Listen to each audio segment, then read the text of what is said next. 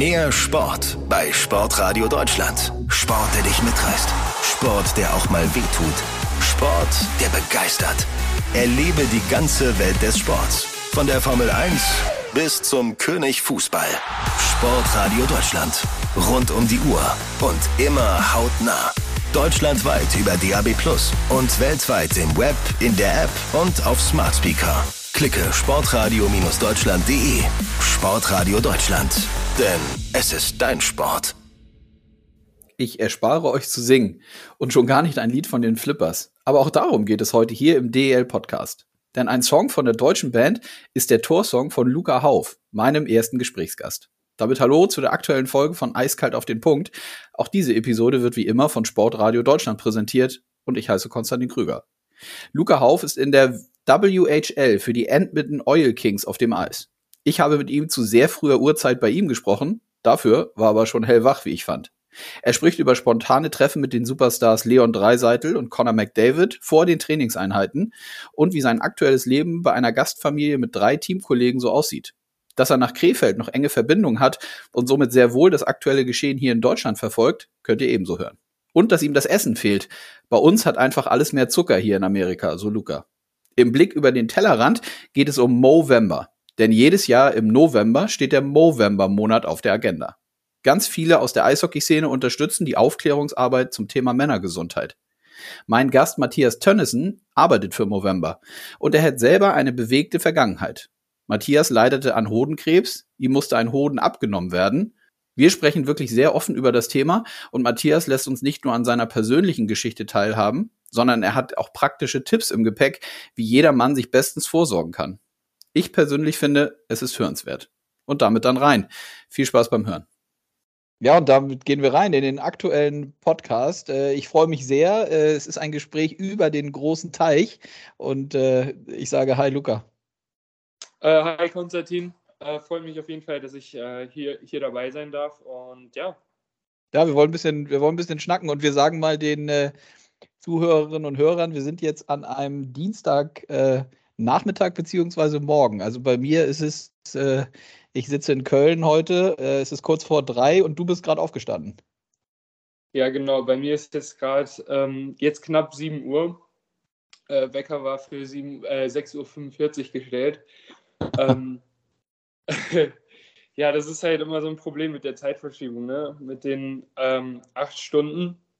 Auch jetzt für mich zum Beispiel, äh, wenn ich mit meinen Eltern in Kontakt äh, Kontakt bleiben will oder mit meinen ganzen Freunden in Deutschland, ist das halt meist so, dass ich dann äh, morgens vor dem Training mit denen, ähm, mit denen telefonieren muss, weil ich dann meist bis äh, meiner Zeit 16 Uhr in der, in der äh, Eishalle bin und wenn ich dann zu Hause wieder ankomme, dann äh, ja, schlafen die meisten schon, weil es dann schon nach 0 Uhr in Deutschland ist.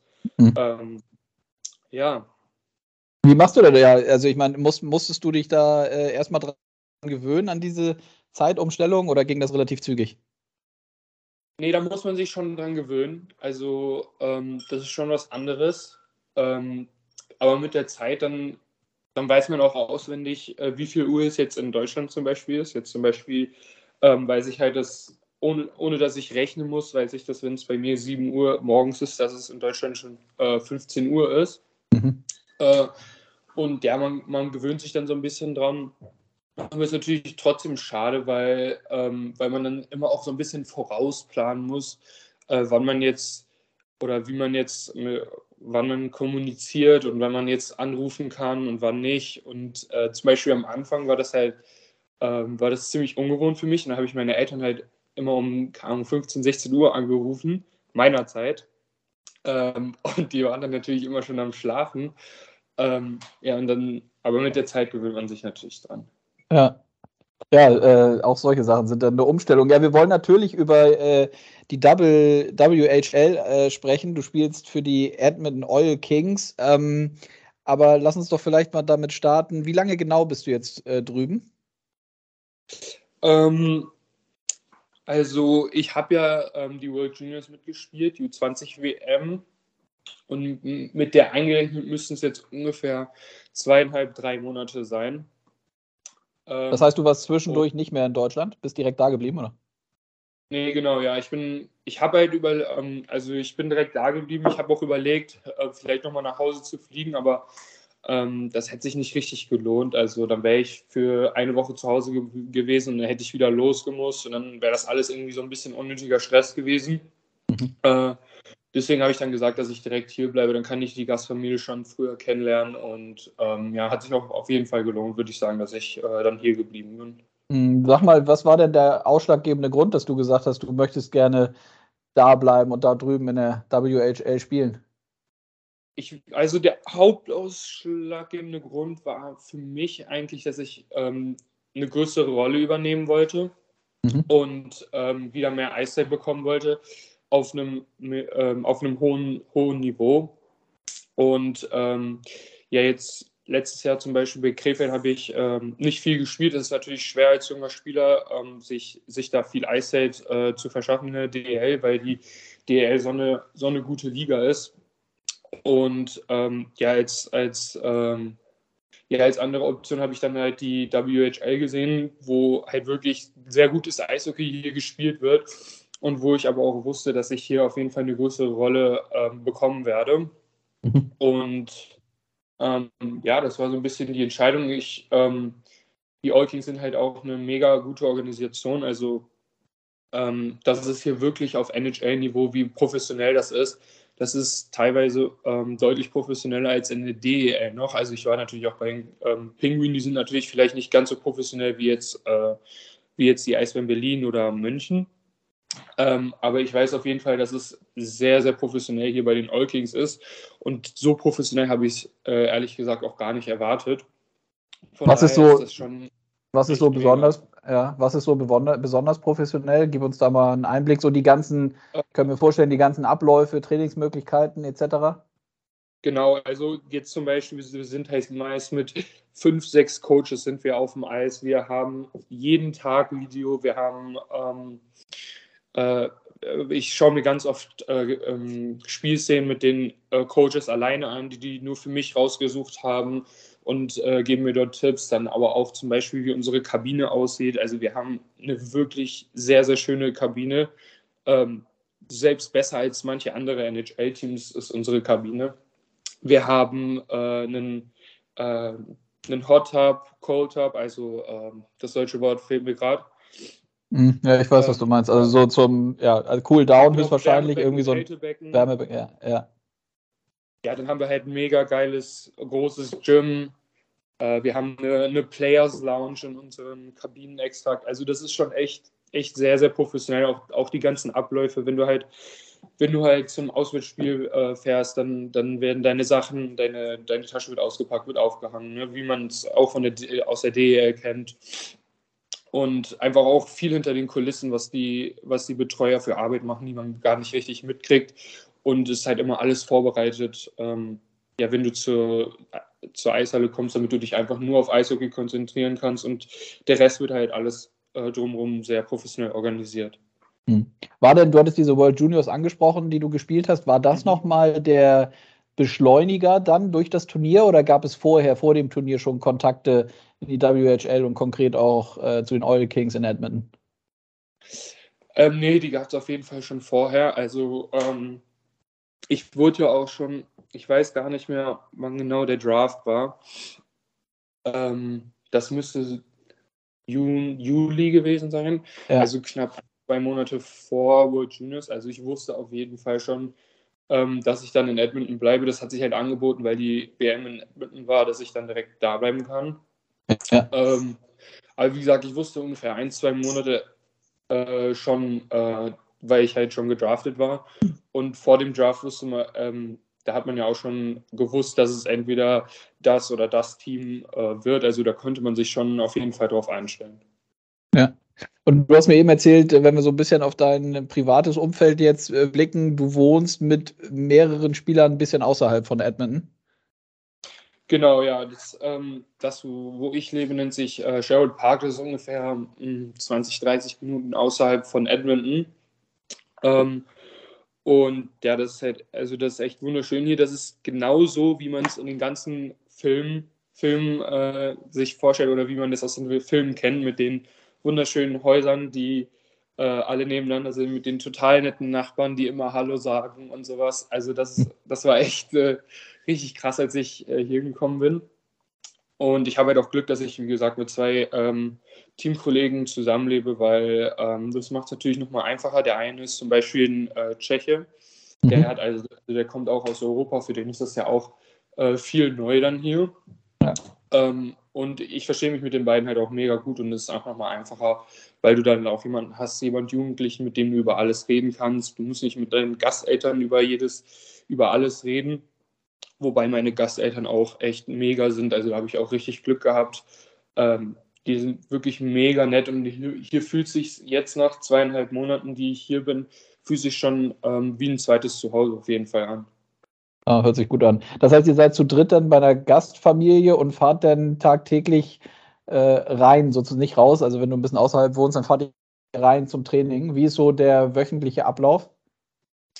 Genau, also ähm, da wir ein Junior-Team sind, heißt alle sind unter 20 bzw. 21. Ähm, gibt es viele Leute oder viele gibt es ungefähr zehn, wir haben ungefähr zehn Spieler, würde ich sagen, die unter 18 sind. Mhm. Ähm, und die gehen dann zum Beispiel in die Highschool. Ich persönlich bin ja über 18, weil ich habe meine, ähm, meine äh, Schule habe ich ja schon fertig gemacht in Deutschland. Ich habe ja mein Abi und ich gehe dann zum Beispiel hier gehe ich äh, zum College. Mhm. Ähm, normaler Tag für mich sieht dann aus, zum Beispiel heute ist ein Dienstag. Dienstags gehe ich immer zum College. Das ist aber nur einmal die Woche, dass ich zum College muss. Und dann, ähm, ja, normalerweise geht es so um 9.30 Uhr beginnt das College bis 10.30 Uhr und ähm, dann nach dem College gehe ich direkt in die Halle mit den anderen Jungs. Wir sind, wir, wir, ähm, wir gehen ungefähr zu zwölf, sind wir in einem Kurs, die dann zum College gehen. Ähm, und dann haben wir direkt einen, einen Kraft-Workout ähm, in, der, in, der, in der Eishalle. Ähm, und danach haben wir da etwa eine Stunde frei, so von 12 bis 1 können dann unser selbst mitgebrachtes Mittagessen dort essen, in der, in der Players Lounge, die ich schon angesprochen habe. Und dann geht es von ja, ungefähr 1 bis 3 geht es dann aufs Eis. Und nach dem Eis hat man noch ein paar kleine Meetings. Ähm, wenn ich dann kein College hätte, dann wäre das einfach nur, dass das College vorne weg, weg, wegfällt. Heißt, dass ich dann einfach ganz normal ähm, ja, von hier zur Halle fahre und dann um 11, 11 Uhr bereit bin, um mein Workout zu machen. Mhm. Äh, und für die Highschool-Jungs ist das dann halt nochmal ein bisschen stressiger alles. Die haben dann, äh, die haben dann von 8 Uhr bis ungefähr 12 Uhr Highschool und kommen dann direkt von der Highschool äh, in die Halle und ähm, ja, haben direkt einen Workout und gehen dann direkt mit uns aufs Eis. Ähm, ja, so sieht das aus. Hm. Wie läuft es denn so aktuell bei, bei eurem Team in der WHL? Wenn ich das richtig gesehen habe, habt ihr, habt ihr neun Spiele aktuell gemacht, stimmt das? Ja, also ähm, ist halt schwer äh, hier. Ähm, wir sind gerade, wir sind gerade im Rebuild, heißt ähm, letztes Jahr haben wir haben wir ja die Meisterschaft gewonnen mhm. und jetzt geht es so ein bisschen darum, ähm, den jungen Kern in der Mannschaft zu finden und den aufzubauen äh, und zu entwickeln über die Jahre. Und wir sind jetzt halt gerade äh, noch voll am Anfang.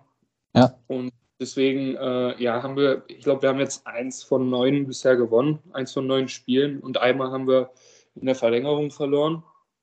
Mhm. Ähm, aber hier ist es, hier wird das halt auch ganz anders gesehen von den Fans. Die Fans, die verstehen das, dass wir im Rebuild sind und die sind dann auch gar nicht irgendwie, äh, ja, irgendwie enttäuscht oder sauer von uns, weil die einfach wissen, dass, dass es jetzt seine Zeit braucht, bis wir die ganzen jungen Spieler, die neu in der Liga oder neu im Team bei uns sind, bis, ähm, bis sie sich richtig entwickeln und wirklich ähm, wir als Team uns auch einfach weiterentwickeln und besser werden, dass es einfach seine Zeit braucht und dass es dann vielleicht auch ein, zwei, drei Jahre sind, die es braucht. Aber dann kann man halt wieder oben mitspielen, weil man einen guten Rebuild hatte. Und äh, ja. Wie viele Leute sind da so, wenn du die Fans äh, ansprichst? Wie muss man sich das vorstellen, wenn ihr zu Hause spielt? Kannst du es ungefähr einschätzen, wie viele Leute sind da? Ähm, ist tatsächlich sehr schwer einzuschätzen, weil wir ja im Rogers Place spielen, wo die auch die Edmund Oilers spielen. Ja. Ähm, ich will, ich würde sagen, meistens so vier bis, ja, drei bis 4.000 Leute da. Okay. Ähm, das hört sich echt viel an, nur wenn man dann halt in der, in, im Rogers Place spielt, dann ja. sieht das so, also dann sieht das vergleichsweise, dann sind natürlich mega viele Fans, aber das sieht vergleichsweise wenig aus, weil halt einfach 20.000 Plätze in, diesem äh, in dieser Arena sind und äh, dann nur 4.000 belegt sind. Das sieht dann immer dann ein bisschen weniger aus, aber ähm, ja, man vergisst schnell, dass es immer noch 4.000 Leute sind und das ist echt viel, vor allem wenn man bedenkt, dass es, äh, dass das U21-Hockey ist. Ja, ja, ähm, krass, zeigt nochmal den Stellenwert, ne, für das, einfach ja. für die Sportart da drüben, ja. Genau. Und wir, also ich glaube, bei unserem Home-Opener, ähm, bei unserem ersten Heimspiel waren dann auch, ich glaube, knapp 7000 Leute da. Also okay. Das ist schon, schon echt krass. Wie, und auch wenn ich durch die Stadt laufe oder so und, äh, und ein All Kings ähm, T-Shirt zum Beispiel anhabe, dann weiß jeder, also jeder weiß, wo ich spiele, jeder kennt das Team. Und ja, die wissen halt einfach alle Bescheid hier. Wie würdest du denn das im Vergleich jetzt, du kennst, hast schon äh, angesprochen äh, in, Gre in Krefeld, also du kennst die, die, die DL, die Penny DL, warst dann ja äh, in Frankfurt, ähm, kennst also auch so ein bisschen die, das, das Leistungsniveau in der DL 2. Ich weiß, es ist schwierig zu vergleichen, weil äh, komplett Erwachsenen Eishockey und, und äh, Nachwuchs-Eishockey, aber dennoch die Frage vom Niveau her, ist das irgendwie, ja, wie ist das einzuschätzen? Oder was sind die größten Unterschiede aus deiner Sicht? Ähm, ja, also du sagst es schon, es ist echt wirklich sehr schwer einzuschätzen. Also ich habe auch immer meine, also zum Beispiel der Janek Prostke, der hat ja hier letztes Jahr gespielt und den habe ich dann auch öfter mal so gefragt, ja, wie, wie, wie ist denn das Niveau ähm, verglichen zu den Ligen in Deutschland? Und er hat auch immer gesagt, dass es sehr schwer ist und ist tatsächlich sehr schwer. Ich konnte es ihm nie glauben, aber ähm, das Eishockey hier ist halt auch, ähm, das wird komplett anders äh, äh, gespielt. Also ähm, wir haben ja erstmal die kleinere Eisfläche mhm. und das macht es generell schon einfach viel, viel schneller. Ähm, und dann kommt halt noch dazu, dass hier deutlich körperlicher gespielt wird. Und ähm, ja, das, was, ähm, was hier aber nicht so wie in Europa ist, dass, ähm, dass äh, hier gibt es nicht so viele Chancen, nicht so viele Chancen werden kreiert und äh, auf jeden Fall auch nicht so viele ähm, ja, Puckverluste, also Turnover, wodurch man dann ja Chancen kreiert. Mhm. Und du hast halt auch einfach weniger Platz auf dem Eis, was es schwerer macht, ähm, ja, Chancen zu kreieren, offensiv. Mhm. Ähm, ähm ja, ich würde jetzt mal sagen, für mich, ich bin, ich bin ja ein offensiver Spieler, der gerne die Scheibe hat und, ähm, und gerne dann auch mal ja, den freien Mann sieht und die Räume nutzt ich würde sagen, für mich ist es schwieriger, hier in der, in der WHL zu spielen als in der DL2 auf jeden Fall. Aber dann gibt es auch bestimmt Leute, denen das einfacher fällt, hier zu spielen äh, als in der DL2. Mhm. Ja. Würde ich jetzt. Es ist auf jeden Fall nicht so gut wie die DL. Das kann man, das kann man schon festhalten, würde ich sagen. Ähm, aber ja, es ist, ist wirklich schwer zu sagen. Was man halt auch sagen kann, ist, ähm, die Spieler hier sind halt natürlich nicht so erfahren wie in der DL oder DL2. Heißt, ähm, ähm, ja, die sind dann manchmal ein bisschen, sage ich mal, leichtsinniger. Mhm. Äh, und natürlich, die haben noch nicht so viel, nicht so viel Spielverständnis, wie es dann äh, langjährige Profis in der DL oder DL2 haben. Ähm, äh, das ist natürlich nochmal ein Unterschied. Hier wird dann manchmal, wenn du halt äh, eigentlich einen freien Mitspieler hast, dann wird die Scheibe äh, tief gespielt, statt äh, dass der halt bedient wird, weil da einfach noch so ein bisschen die Erfahrung fehlt und einfach noch ähm, ja, diese Abläufe, die, die man dann halt verinnerlicht mit der Zeit. Die sind natürlich jetzt auch bei den jüngeren Spielern dann noch nicht so da wie, ähm, ja, wie bei den langjährigen Profis in, der, in den Profiligen in Deutschland. Mhm. Profis, gutes Stichwort. Ähm, äh, es ist nicht so, dass die Oil Kings in Edmonton der Unterbau für die, für die Profis in Edmonton äh, ist. Ne? Also das sind zwei unterschiedliche nee, Paar Schuhe. Ja, genau. Also ähm, die haben eigentlich grundsätzlich, grundsätzlich äh, nichts miteinander zu tun, außer dass wir halt im, am selben Standort und in derselben Halle spielen. Ja. Ähm, aber äh, ja, sonst sonst haben wir eigentlich nicht wirklich äh, viel mit zu tun. Der Unterbau von den Oilers wäre dann zum Beispiel, äh, sorry, äh, wäre dann die AHL-Mannschaft, das, äh, das, sind die Bakersfield Condors. Mhm. Ähm, aber wir, wie gesagt, wir haben nichts mit denen zu tun. Aber ihr seht euch, ne? Also du, ich habe eben schon gefragt, äh, bevor wir angefangen haben, auf den Knopf gedrückt haben, ob du Leon äh, Dreiseitel schon gesehen hast und du meintest, ja, ja ihr, man sieht sich regelmäßig und ihr habt doch schon geklönt. Ja, genau. Also das ist, das ist halt ganz witzig, ähm, weil wir halt auch meist dieselben Trainingszeiten ungefähr haben. Oder wenn wir, wenn wir halt ähm, gerade ähm, unser Workout haben, heißt gerade Krafttraining haben, dann gehen die Oilers aufs Eis meist. Und dann ist halt immer ganz witzig, dann sieht man die immer rauslaufen oder halt vom Eis kommen. Und das ist dann halt auch wie ich, ähm, das war, glaube ich, mein zweiter Tag erst und da habe ich den äh, Leon direkt gesehen. Mhm. Ähm, und äh, die sagen, also es ist auch, die sind, dann laufen die durch den Gang, wir saßen da halt, haben auf irgendwas gewartet. Und die sind auch immer ganz nett, fragen, wie, wie geht's, was macht ihr, alles gut bei euch und sowas. Und ähm, dann habe ich ihn halt auf Deutsch gefragt, so ob, äh, er, hat, er hat uns gefragt, ähm, how are you? Und habe ich gesagt, gut und du. Und dann hat er halt irgendwie äh, dass ich Deutsch bin. Und dann haben wir ähm, danach ein bisschen gequatscht. Und ja, das war, das war auf jeden Fall ein geiler Moment. Und das ist halt immer cool, wenn man dann da einfach so ein Leon Dreiseitel oder Conor McDavid einfach an einem vorbeilaufen, die sagen Hallo. Und ja, ist echt, ist echt mega. Ja, glaube ich. Ähm, ist, ist es so, dass du, habe ich natürlich auch noch mal ein bisschen nachgelesen, ähm, Leon schon so, so, so eine Art Vorbild für dich, oder? Auf jeden Fall, auf jeden Fall. Also ich liebe es auch, ähm, wie er einfach das Spiel sieht und wie er das Spiel spielt, ist, weil er einfach so ein schlauer Spieler ist und einfach immer weiß, ähm, was in der, in der jetzigen Aktion zu tun oder in der jetzigen Spielsituation zu tun ist. Und ja, auf jeden Fall ein Vorbild für mich und wie gesagt, eine, eine mega Möglichkeit für mich, ihn einfach jeden Tag zu sehen. Ich, ich kann ja auch, ähm, wir schauen dann auch öfter mal deren, ähm, deren Training vor unserem Training und das ist einfach, einfach mega, den jetzt tagtäglich fast zu sehen. Hm. Ja, kann ich mir vorstellen. Es macht schon was mit einem. Ne? Also ist wahrscheinlich ist das nochmal so ein zusätzlicher Kick, dass man das dann selber auch irgendwie schaffen möchte, wenn man tagtäglich ja diese Superstars, wie du gesagt hast, also nicht nur Leon, sondern Conor McDavid und da gibt es auch noch weitere, ähm, wenn man die so hautnah miterlebt, oder? Das gibt schon noch mal so einen, könnte ich mir vorstellen, so einen, so einen extra Kick. Ja, nee, auf, auf jeden Fall. Also man, man ist halt einfach viel näher dran und äh, ja, das ist, auf, das ist echt schon krass, ja. ja. Näher dran äh, versus weit weg. Äh, du hast jetzt gesagt, du warst jetzt lange Zeit nicht mehr, nicht mehr hier drüben. Ähm, was, was fehlt dir denn am meisten eigentlich? Ähm, was fehlt mir am meisten? Ich auf jeden Fall natürlich meine Familie und das äh, gewohnte Umfeld. Ähm, aber, um ehrlich zu sein, auch einfach äh, das Essen, weil mhm. äh, hier, ist, hier ist halt auch viel mehr, keine Ahnung, viel mehr Zucker und viel fettiger. Mhm. Und ähm, das bin ich, also ich, ich, ich, ich bin einer, der eigentlich sehr auf seine Ernährung achtet.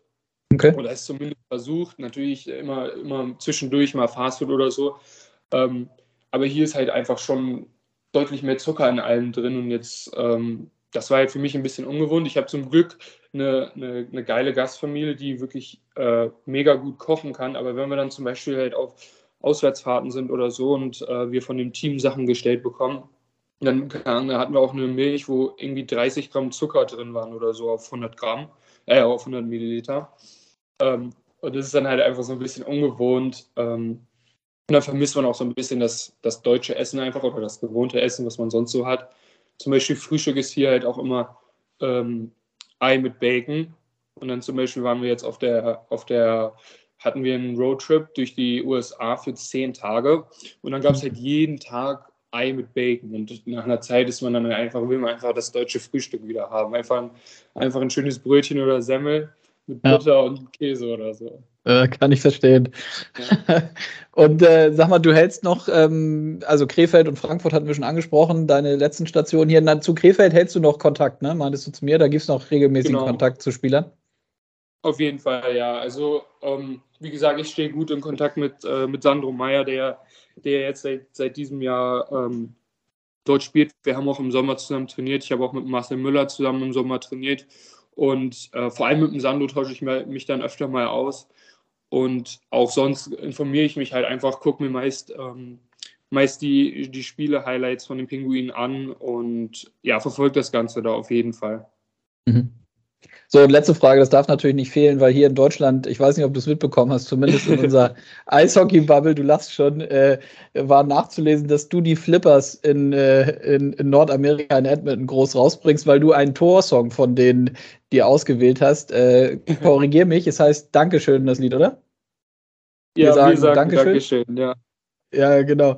Herrlich. Also ich verlinke das auf jeden Fall hier in den Show Notes zu dem, zu dem Podcast. Da gibt es einen herrlichen Twitter-Ausschnitt, äh, wo du dein erstes Tor schießt und wo sich die Kommentatoren äh, köstlich amüsieren. Sag mal, wie ähm, ist das ein Lieblingssong von dir, oder? Ähm, also, ich würde nicht sagen, dass es Lieblingssong ist so ein bisschen, also auf jeden Fall ein Song, den ich den ich feiere. Das ist, ich habe auch den Remix genommen, also das ist nochmal ein bisschen was anderes als das normale Lied. Ja. Und ähm, ja, ich habe halt einfach die, also es war, ist ja, wir waren ja das erste Team, das diese äh, persönlichen Goal-Songs ähm, eingeführt hat. Und jetzt machen das ja sogar teilweise NHL-Teams, zum Beispiel Buffalo macht das jetzt auch. Ähm, okay. Und dann haben die mich halt einfach gefragt, ja, was möchtest, was möchtest du denn für einen Song nehmen? Und ich war halt einfach voll überfordert und wusste gar nicht, was ich nehmen soll. Und da habe ich mir gedacht, ja, warum bringe ich, bring ich nicht mal so ein bisschen deutsche Kultur mit rein? Ähm, und da habe ich halt an die Flippers gedacht. Ich dachte mir halt, das wäre einfach mega witzig. Und ähm, der, der Remix, der hört sich, finde ich, auch, also der hat auch einfach gepasst zu der Torhymne, weil ähm, ja, der hört sich irgendwie cool an, muss ich sagen. Und dann dachte ich mir, ja, das ist bestimmt eine witzige Aktion, ich feiere das irgendwie. Ähm, warum nicht? Und ähm, ja, das war dann einfach auch ein richtig geiler Moment, als das gespielt wurde in der Arena vor 4000 Leuten. Du singst mit, ne? Ja, du singst ja, vor allem, du singst auch so geil mit. Das habe ich mit. einfach die Flippers. Das war, das war so unglaubwürdig und so witzig. Und dann musste ich halt auch einfach mitsingen. Ja, herrlich. Und stimmt das, dass einer von den Flippers unter deinem Facebook-Post irgendwie auch was geschrieben hat? Das habe ich auch gelesen. Genau, ja. Also der Olaf, der Flipper, das ist ja einer der Sänger, ähm, der hat unter dem die deutsche NHL-Seite hat das repostet äh, auf Twitter oder auf Facebook. Und dann hat ähm, halt Olaf der Flipper kommentiert.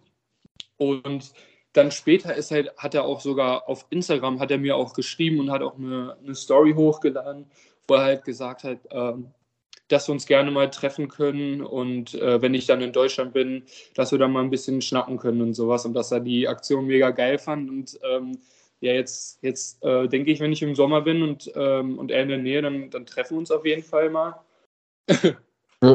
ja, super, perfekt. Du, äh, also herrlich, ich drücke die Daumen, dass äh, da noch weitere Torhymnen äh, gespielt werden, denn das bedeutet ja, dass du getroffen hast. Ähm, ich danke dir vor allem, dass du dir die Zeit genommen hast, am frühen Morgen hier mit mir zu sprechen. Hat Spaß gebracht. Und ähm, danke. Ja, ja alles, alles Gute. Drück die Daumen, dass alles es läuft, Gute, ja. Also. Bis bald. Ja. Eiskalt auf den Punkt.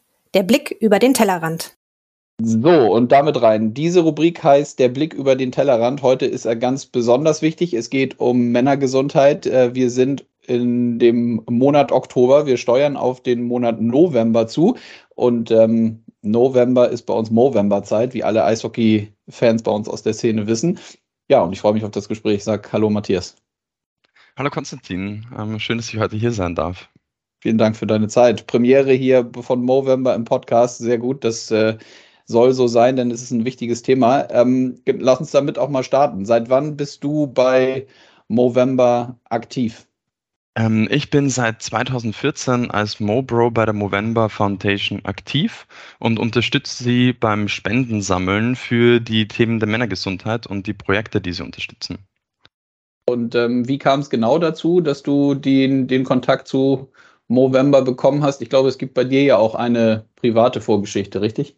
Genau so ist es. Und zwar, ähm, ich bin 2010 ähm, im Alter von 21 an äh, Hodenkrebs erkrankt, mhm. ähm, was für mich und meine Familie ein relativ großer Schock war, weil ähm, wir waren uns gar nicht bewusst, dass ähm, so junge Männer quasi dann auch schon an, an Krebs erkranken können. Also es war ähm, für mich natürlich ein recht großer Schock. Bei mir war da der äh, linke Hoden betroffen. Und ähm, ja, der linke Hoden musste dann auch amputiert werden. Ähm, das war ein, ein Mischtumor, den ich dort am Hoden hatte. Ähm, der wurde dann auch abgenommen und äh, eine neunwöchige Chemotherapie ähm, folgte. Mhm. Ähm, und das war halt wirklich so auch mit den, ähm, ja, mit den, mit die volle Bandbreite an Chemotherapie, also wirklich mit ähm, Haare ausgefallen, äh, das Ges Gesicht durch das äh, zusätzliche Cortison, was man bekommt, nochmal so ein bisschen extra angeschwollen. Und das halt im Alter von 21 Jahren, äh, mitten im Studium. Ähm, zum Glück hatte ich äh, eine äh, Familie, die wirklich hinter mir stand und auch viele Freunde, die mir da quasi beistanden und auch nochmal ähm, in dieser Zeit während der Chemotherapie und auch nach der Chemotherapie ähm, beistanden. Mhm. Und ja, zu dem Zeitpunkt hatte ich aber noch gar nichts von der November Foundation gehört. Ich hatte eher so die, äh, ähm, den Eindruck, als ich eben auch im Krankenhaus war, äh, auf der Onkologie, dass ich mit meinem Hodenkrebs so die Krebs-Light-Variante erwischt hatte, weil es ja doch sehr gut heilbar ist und ich auf äh, in den Krankenhausstationen ähm, wesentlich schlimmere Schicksale ähm, ähm kennengelernt habe. Mhm. Ähm, dieses, diese die Ansicht hat sich dann aber äh, 2014 ähm, geändert. Und zwar ist ein Kumpel von mir 2012 bereits auch an Hodenkrebs erkrankt, ähm, äh, auch Anfang der 20, äh, an, in seinen 20ern, quasi Anfang seiner 20er. Und ähm, bei dem hat es leider nicht so einen guten Verlauf genommen. Der hatte, äh, da hatte der, der Krebs gestreut, kamen noch ein paar andere Krebsarten dazu und der ist dann 2014 im Alter von 25 Jahren verstorben. Und das war für mich dann so ein Wake-up-Call, dass das ein durchaus äh, brisanteres Thema ist und dass auch Hodenkrebs jetzt quasi nicht so auf die leichte Schulter genommen werden sollte. Und das war dann der Moment, wo ich mich ähm, umgesehen habe und geguckt habe, okay, wie kann ich eigentlich mich mit meiner Geschichte, mit, mit, mit den Erfahrungen, die ich gemacht habe, vielleicht auch nochmal ähm, in, einem, in einem größeren Umfeld einbringen und äh, bin dann 2014 eben auf die Movember Foundation aufmerksam geworden, äh, die sich ähm, ja auf die Fahnen geschrieben hat, äh, das Leben der Männer zu äh, verlängern. Männer ähm, sterben in Deutschland noch immer viereinhalb Jahre früher als Frauen. Und dafür gibt es eigentlich gar keinen biologischen Grund, sondern das ist überwiegend ein, ein Sozial und wie sie mit sich selbst umgehen. Ähm, und genau, und hatte mich dann dort angefangen als Mobro zu engagieren, ähm, habe ähm, Fundraisers, ähm, Spenden quasi gesammelt in meinem Freundeskreis, in meinem, meinen Familien, aber auch in den Unternehmen, in denen ich gearbeitet habe, immer große Kampagnen zum November gemacht und hatte dann äh, 2018 auch nochmal ähm, Kontakt zu dem damaligen Verantwortlichen für Europa ähm, aufgenommen und bin seit 2018 jetzt eben auch als äh, Movember Ambassador im deutschsprachigen Raum tätig ähm, und versuche eben damit auch nochmal mehr die Informationen in eine noch größere Bandbreite zu tragen, ähm, warum Männer eigentlich auf sich achten sollten und mhm. was da quasi so die Themen sind. Hm. Ja, unglaublich, äh, unglaublich äh, spannend und wichtig, wie du das erzählst. Erstmal vielen Dank für die, für die offenen Worte, dass du, dass du das hier so teilst, wie auch deine persönliche Geschichte und Historie bei dem äh, Thema war. Das äh, ist sicherlich dann so, dass das jeden nochmal aufrütteln sollte, vor allem ja auch, was, was dein Alter damals anging. Also mit Anfang 20 macht man sich als junger Mann ja auch noch keine Gedanken, vielleicht mal äh, regelmäßig oder schon zum Arzt zu gehen, um sich äh, durchchecken zu lassen. Gibt es denn eigentlich aus eurer Sicht, ähm, gibt es so, so, so, so ähm, Infos oder Tipps, ab wann man regelmäßig zu so einer Art Vorsorgeuntersuchung gehen sollte, um, um eben halt, so wie du es eben auch gesagt hast, so habe ich es zumindest verstanden, auch einfach besser auf sich selber und seinen Körper zu achten? Ja, also die Movember Foundation ähm, konzentriert sich ja auf drei Bereiche der Männergesundheit. Und zwar ist das Suizidprävention, Hodenkrebs und Prostatakrebs. Und wenn wir jetzt quasi äh, zu den präventiven Maßnahmen ähm, kommen, also so wie du sagst, ähm, junge Männer denken nicht daran, dass ähm, sie gegebenenfalls zu einer Risikogruppe für Krebs gehören. Beim Hodenkrebs ist es aber schon so, dass da ähm, recht jung, ähm, teilweise schon im Teenage-Alter ähm, ähm mit, mit, mit 15 ähm, quasi das losgehen kann. Ähm, in, dann quasi eben auch nochmal bis in die ähm, 30er, 40er quasi dann ähm, relevant ist, quasi dieses, ähm, dieses Risiko. Ähm, in, in Deutschland waren es äh, letztes Jahr über 2000 äh, Männer, die im Alter von 20 bis 39 an Hodenkrebs ähm, erkrankt sind. Und jetzt auf die Frage, was kann man da machen? Also beim Hodenkrebs ist es wirklich äh, total einfach, um ehrlich zu sein, indem man sich ähm, selbst regelmäßig ähm, die Hoden abgreift. Also da, da, muss man als junger Mann gar nicht regelmäßig zum, äh, zum Urologen gehen oder zum Arzt gehen oder ins Krankenhaus. Ähm, da reicht es, wenn man einmal im Monat ähm, beide seine Hoden abtastet Mhm. Ähm, das macht man am besten ähm, unter der Dusche oder in der Badewanne, wenn quasi der Hodensack ähm, sich auch so ähm, entspannt und hängen lässt und man quasi gut an beide Hoden rankommt und die dann ähm, am besten ähm, zwischen Mittelfinger, Zeigefinger und Daumen quasi dann immer wieder abrollt und quasi nach, nach Lymphknoten sucht oder nach Verhärtungen sucht oder wenn das dann quasi vielleicht mal anfängt zu schmerzen, das wäre dann der Punkt, wo man zum Arzt geht. Und wenn man das quasi wirklich jeden Monat macht, ähm, lernt man seine Hoden gut kennen und weiß dann auch, ah, okay, diese Ader war immer schon da, das hat sich auch nicht verändert. Ähm, und erst wenn man dann Veränderungen wahrnimmt, wäre dann quasi ähm, der Weg zum Arzt ähm, der, der nächste wichtige Schritt, um dann einfach diese Veränderungen abklären zu lassen. Mhm. Also an, an junge Männer quasi der Appell, ähm, sich da regelmäßig äh, die Hoden äh, zu checken, um dann quasi präventiv, ähm, sollte äh, ein Hodenkrebs ähm, dann vorkommen, das auch frühzeitig quasi zu erkennen. Mhm. Weil mit allen Krebserkrankungen ist halt die vorzeitige ähm, ähm, Erkenntnis oder Realisierung oder ähm, die ähm, rechtzeitige Befundung halt quasi auch wirklich wichtig für die weitere Behandlung. Mhm.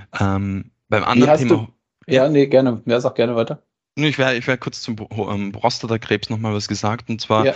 ähm, beim Prostatakrebs ist es so, dass ähm, quasi ähm, dort, wenn man ähm, aus dem Hodenkrebsrisiko raus ist, man quasi auch schon in äh, die Risikogruppe für Prostatakrebs ähm, quasi eintritt. Und zwar ist es dann so im Alter von, von 40, 50, also wo dann das quasi relevant wird.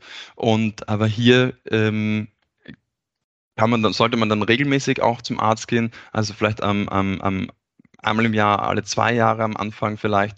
Ähm, auch da äh, kann ich euch so ein bisschen die, die Scheu nehmen, zum Arzt zu gehen. Man hat da oftmals so im, im Kopf, dass das dann so eine Rektaluntersuchung wird. Es gibt mittlerweile aber auch ähm, ähm, Blut, ähm, die quasi ähm, auf ein gewisses Protein ähm, im Blut dann quasi ähm, zurückführen können, ob denn ein Prostatakrebs quasi vorliegt oder nicht. Also auch da gibt es durchaus äh, Untersuchungen, die, sage ich mal, weniger angsteinflößend sind.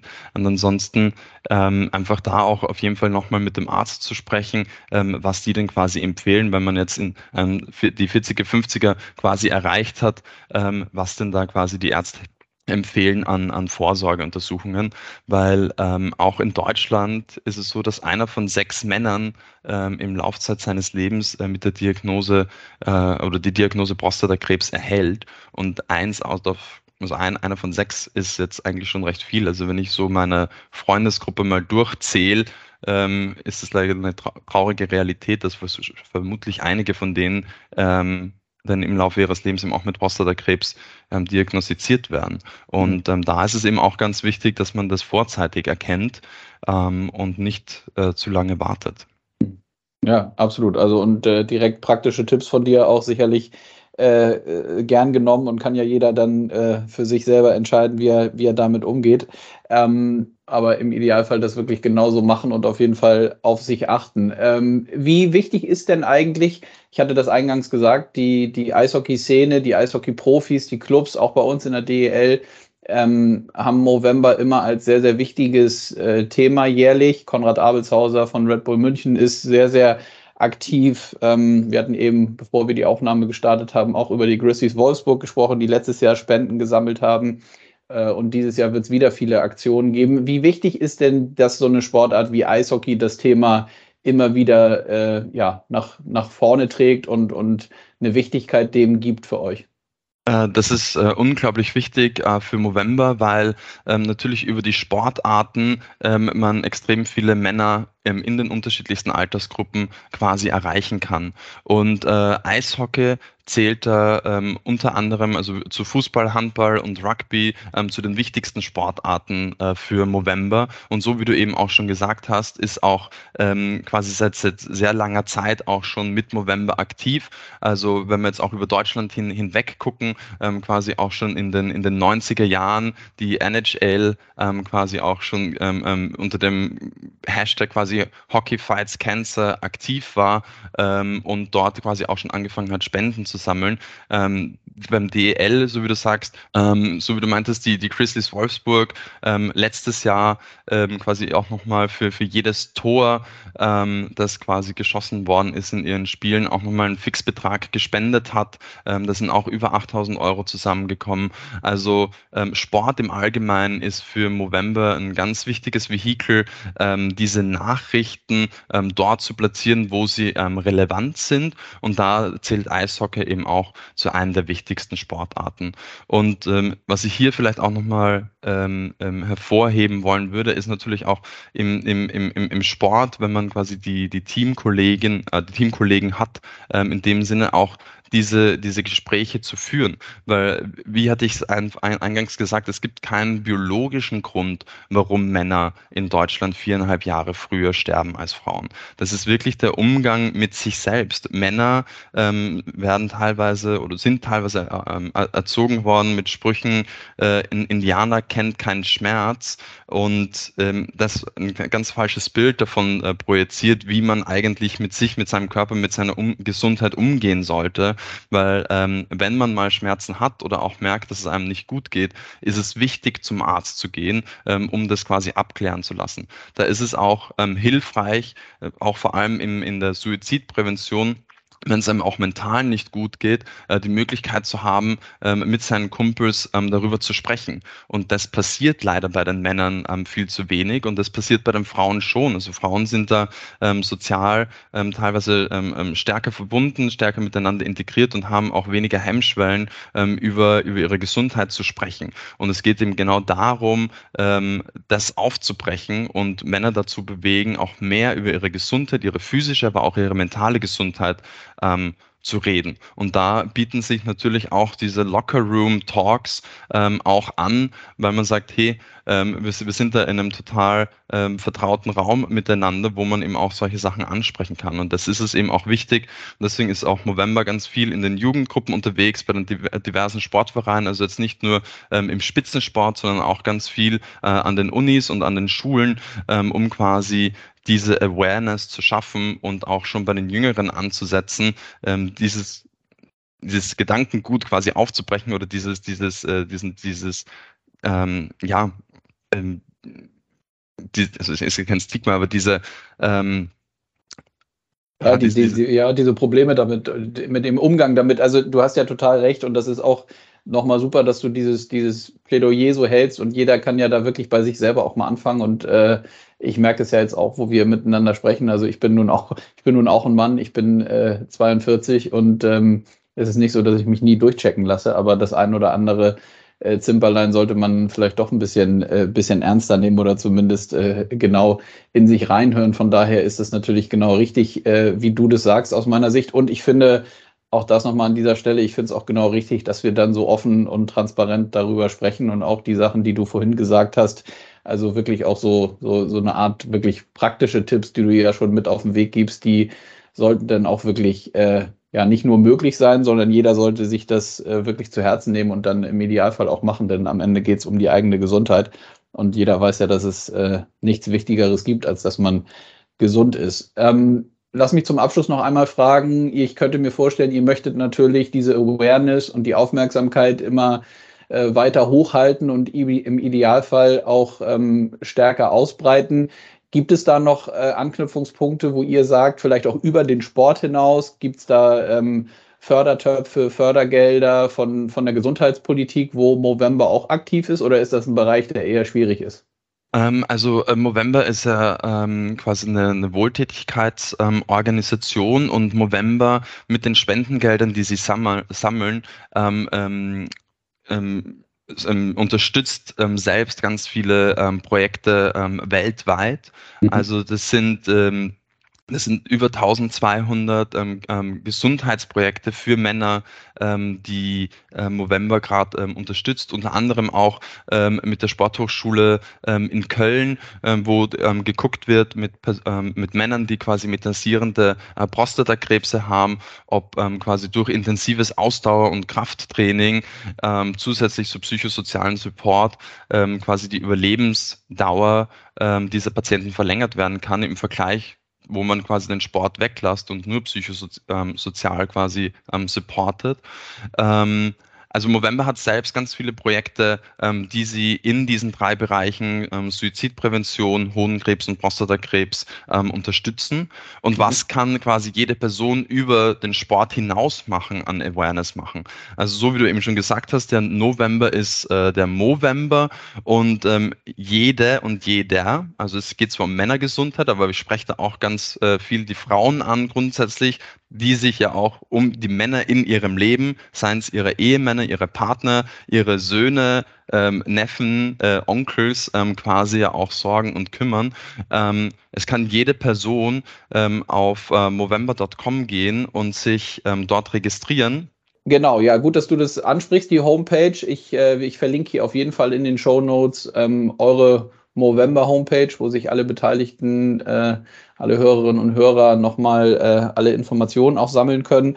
Und zudem wird so sein, dass vielleicht schon als kleiner Spoiler vorweg, dass wir als Liga bei den Media Days im Vorwege der Saison mit sehr, sehr vielen Spielern aus der Liga so ein Fotoshooting gemacht haben und da auch Movember integriert haben. Also da wird auf unseren sozialen Kanälen ab Anfang November wird da sehr, sehr viel Movember-Content äh, zu sehen sein. Also da können sich alle dann vielleicht schon mal ein Stück drauf freuen. Also wir werden das Thema auf jeden Fall auch mit, mit Priorität behandeln in dem Monat. Ja, Matthias, ich, ich, äh, ich danke dir recht herzlich für deine Zeit. Das war sehr, sehr aufschlussreich, sehr interessant. Vielen Dank nochmal vor allem für deine, für deine offenen Worte, dass du das hier so mit uns geteilt hast. Und dann, ähm, ja, wir bleiben beim November dran und ich äh, freue mich, wenn wir das gemeinsam dann weiter groß kriegen, das Thema, denn es ist, wie gesagt, wichtig. Danke dir. Danke, Konstantin. Und ähm, ja, super, dass du das Thema auch mit in den Podcast aufnimmst. Und ja, ich freue mich drauf, was die DLL äh, mit November dieses Jahr noch so auf die Straße bringt. Super, verbleiben wir so. Also bis bald. Ciao, ciao. Bis dann. Ciao, ciao.